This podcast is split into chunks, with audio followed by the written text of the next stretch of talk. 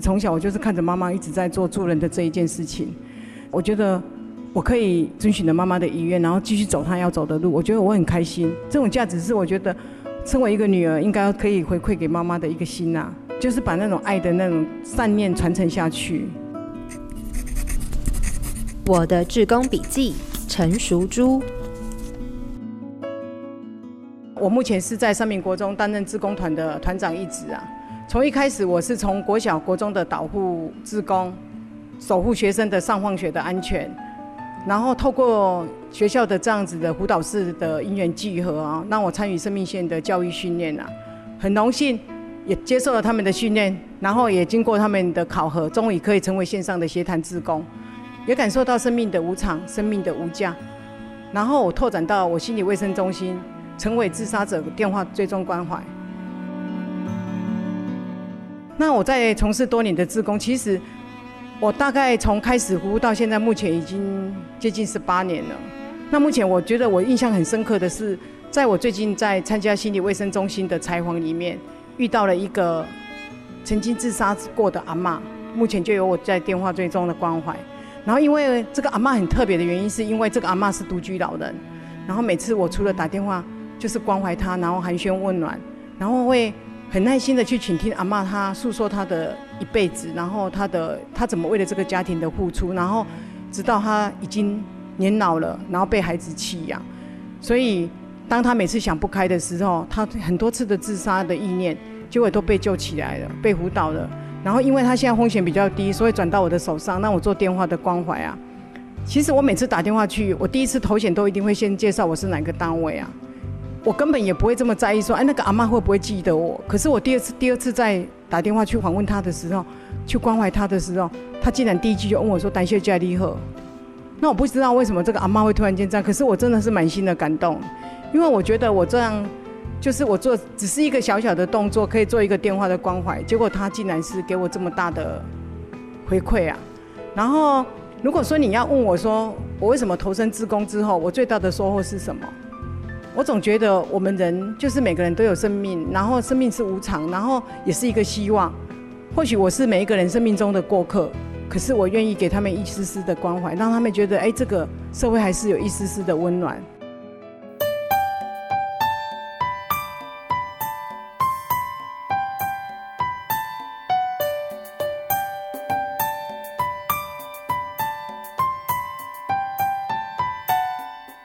用声音记录不平凡的小人物故事，用行动让好意变好事，让好事不断发生。欢迎回到志工台湾，我是家芳。诶，听众朋友，有没有一秒钟觉得转错频道呢？二零二一的志工台湾怎么不太一样啊？是的，二零二一的开始就是要给你不一样。从这一集开始啊，我们总共会有六集的维度，要和你一起听听志工们的声音哦。每个人都喜欢说故事，也喜欢听故事。那相较于影像，其实声音更能够让我们专注在其中。那不论在什么样的时间、怎么样的地点。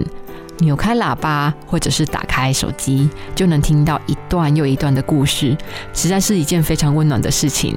那这一次的 Open My We Are Volunteer 志工故事大募集系列的节目啊，其实有别于以往的节目制作，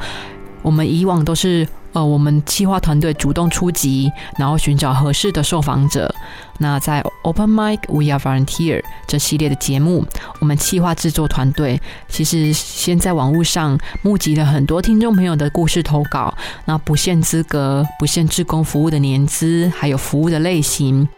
我们邀请志工朋友分享属于自己的志愿服务故事，总共累计将近五十则的投稿，五十个志工脸谱。最后，我们邀请了六位朋友录下自己的故事。在这一次的 Open Mic We Are Volunteer 系列节目，每一个受访者投稿的时候呢，其实我们都预设了三个题目哦，分别是：呃，你投入志愿服务的契机，在服务的历程中让你记忆深刻。最感动的故事，或者是一位人物，以及投身志愿服务之后自己最大的改变和收获是什么？这是志工台湾这个单元节目在广播制作将近十年，Podcast 制作半年后，我们的新的尝试哦。我们希望透过增建的方式，让志工化被动为主动，去分享他的生命故事，诉说彼此的生命体验。那我们也希望透过故事的堆叠啊，去创造庶民共创的原生作品哦，并且借着节目的录制，去记录这些平凡却又不平凡的生命故事，让故事能够继续再写下去。所以在节目的一开始。你听到的是这一些志工亲自录音，然后从文字转做声音的投稿内容，而在接下来的访谈，则是延伸投稿内容所做的访问和对谈。这一集节目内容有：遵循妈妈遗愿，继续走她要走的路，传承爱的善念，还得到高雄市一零六年度志愿服务奖励，第十七届金辉奖绩优志愿服务人员奖的故事，一起来听听吧。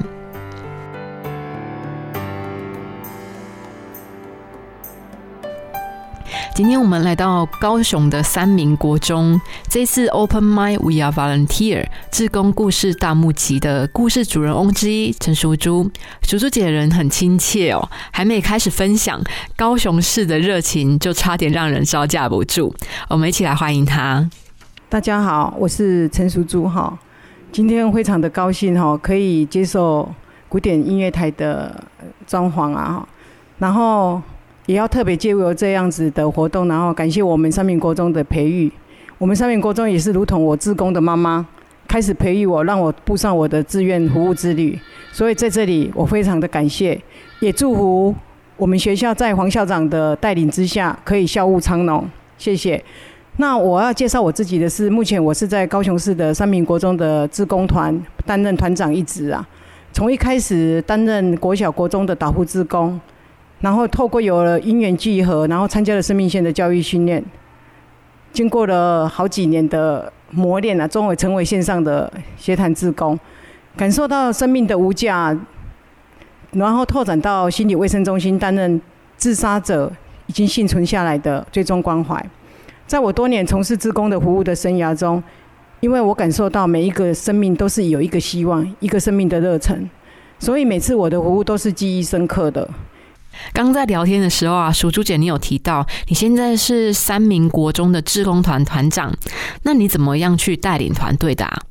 因为我本身在三名国中是导护组，就是我的立足点是导护的嘛，所以我觉得我应该要感动的是我们一个小组的导护组，就是我们目前的成员大概有，对我这目前的这个团队有三十位的志工，然后每次就是开学，不管是日晒雨淋风吹哦，我只要开车过去，我就看他们在路口在坚守岗位的时候，我就好感动哦。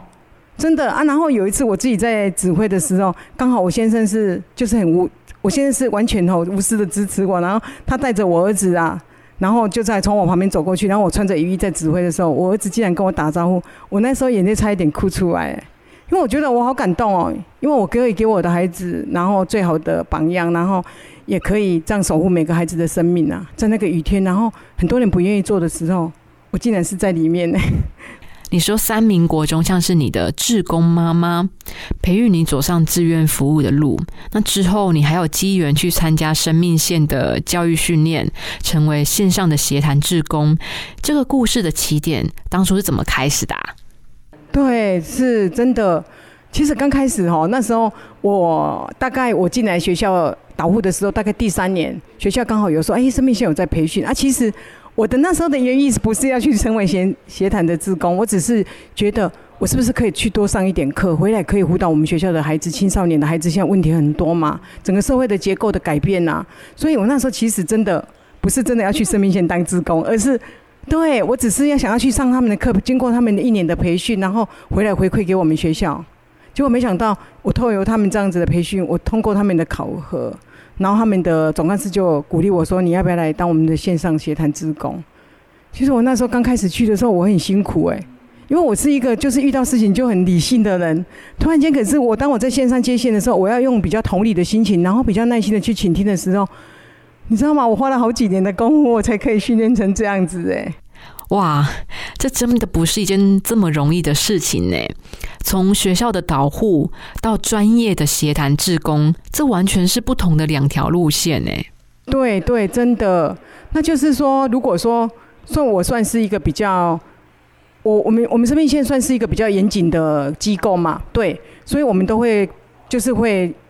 举办很多各场的不一样的精进的课程，然后包括上一些情绪管理啊，怎么去同理啊，一些很多，然后一些智商的架构。所以那些课我是觉得说，哎，我如果今天坐那个位置，我就是必然一定要去学习嘛。对啊，所以就是透过这样的学习，然后才可以自己让慢慢自己可以适应在哎那个接线上的那种气氛氛围。电话铃声一响就得接。那作为协谈志工，什么样的个案我们都得面对哦。我常觉得啊。协谈志工其实就像是一个嗯最佳的倾听者，更是温暖的生命导师。这种电话聊得不尽兴没有关系，晚点想到再打进来，你们依旧在这里，一毛薪水我都没有领哦，你们却甘愿二十四小时轮班的守在线上，只为了守护每一条珍贵的生命，不想要让任何的遗憾发生哦。站在距离死亡还有绝望最近的第一线，你们总是戒慎恐惧，怕一句话说不好，反而让电话那一头的人更难受哦。在这样子紧绷的情绪之下啊，要怎么适时的调节自己的压力，还有情绪也挺重要的。有啊，就是有时候我们在生命线如果在做协谈的时候，有时候其实个案每次打电话来的时候。我都觉得说，哎，我们都会去跟他聊，怎么去跟他谈，然后希望他找到他人生的目标。可是当我挂完电话的时候，我在想说，哎呀，我怎么说别人？我自己的人生目标在哪里？对呀，所以我会透有就是，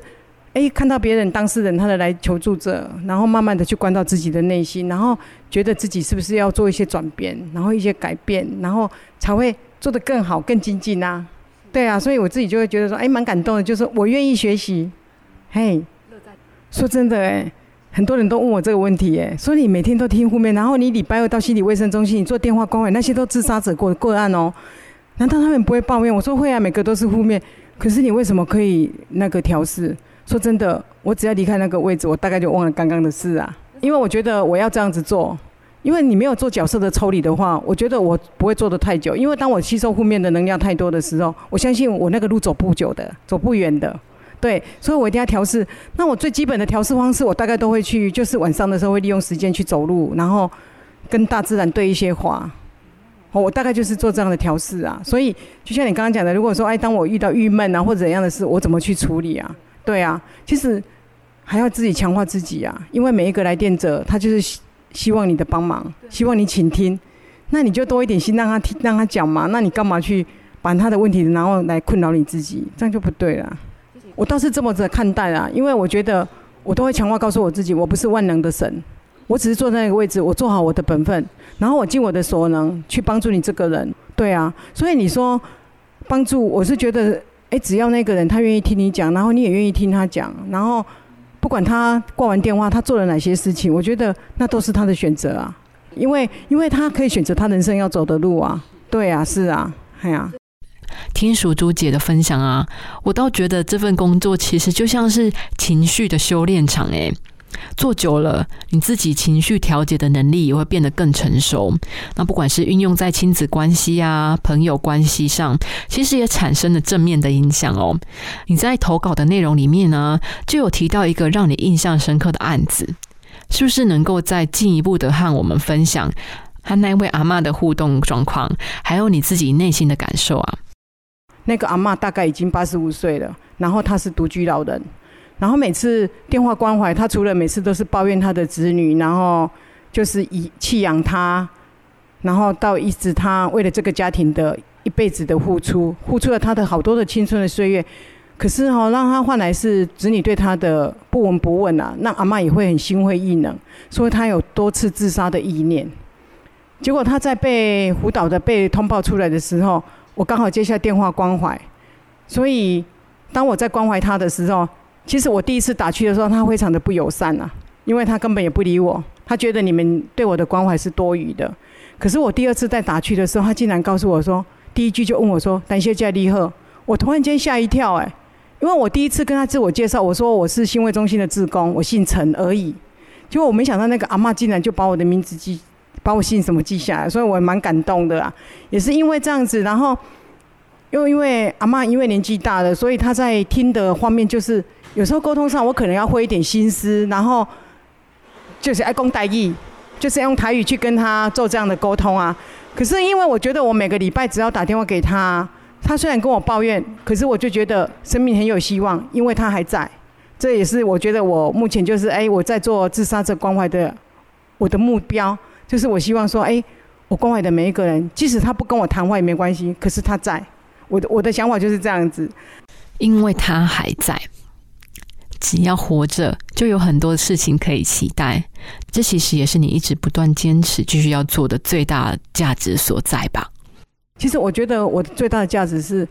我在怎么讲？应该是说我遵从我妈妈的遗愿。我妈妈是一个很虔诚的佛教徒，啊，妈妈一直从小我就是看着妈妈一直在做助人的这一件事情。然后我觉得我可以，因为妈妈已经走了，我可以还遵循着妈妈的遗愿，然后继续走她要走的路。我觉得我很开心。这种价值是我觉得身为一个女儿应该要做的，就是应该要可以回馈给妈妈的一个心呐，就是把那种爱的那种善念传承下去。对，所以这对我来讲是价值，已经是无很无常的价值啊。把爱的善念传承下去，让爱的涟漪不断扩散。淑珠姐的分享啊，平凡中蕴含着不凡的深意。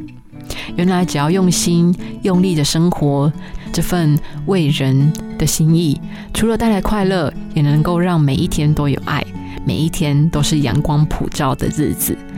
二零二一年，让我们相互祝福，一起加油。我是家芳，那我们就下一集节目再见了哦，拜拜。